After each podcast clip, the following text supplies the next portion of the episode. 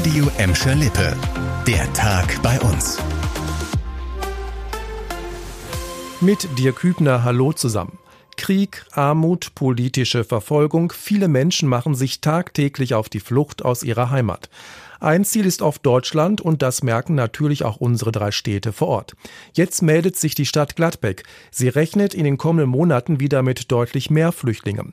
Schon jetzt steige die Zahl der Asylsuchenden sprunghaft an, auch aus anderen Ländern als der Ukraine.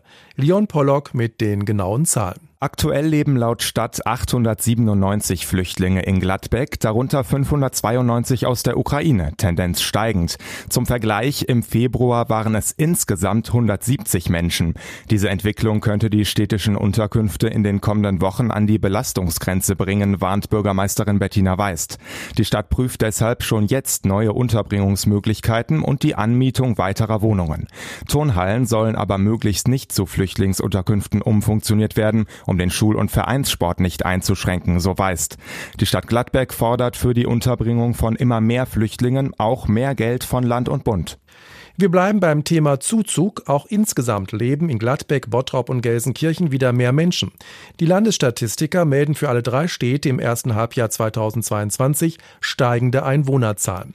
Beispielsweise ist Gelsenkirchen in sechs Monaten um fast 1500 Einwohner gewachsen. Im Zehnjahresvergleich sind es sogar rund 3500 Bürger mehr. Gelsenkirchen bleibt mit fast 262.000 Einwohnern die fünftgrößte Stadt im Ruhrgebiet und in Westfalen. In Gladbeck und Bottrop fällt das jeweilige Plus geringer aus. Die Einwohnerzahlen steigen vor allem, weil bei uns mehr Menschen zu als wegziehen. Auch für ganz Nordrhein-Westfalen haben die Statistiker mehr Einwohner gezählt.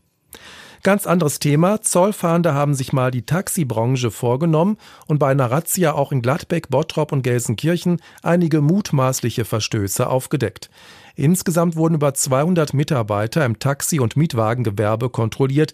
Dabei gab es in 65 Fällen Ungereimtheiten. Es bestand zum Beispiel der Verdacht, dass den Fahrern kein Mindestlohn gezahlt wurde. Für andere soll keine Sozialversicherung gezahlt worden sein. In anderen Fällen sollen Mitarbeiter zu Unrecht Sozialleistungen kassiert haben. Die Zollfahnder haben in einigen Betrieben auch die Geschäftsunterlagen mitgenommen, die jetzt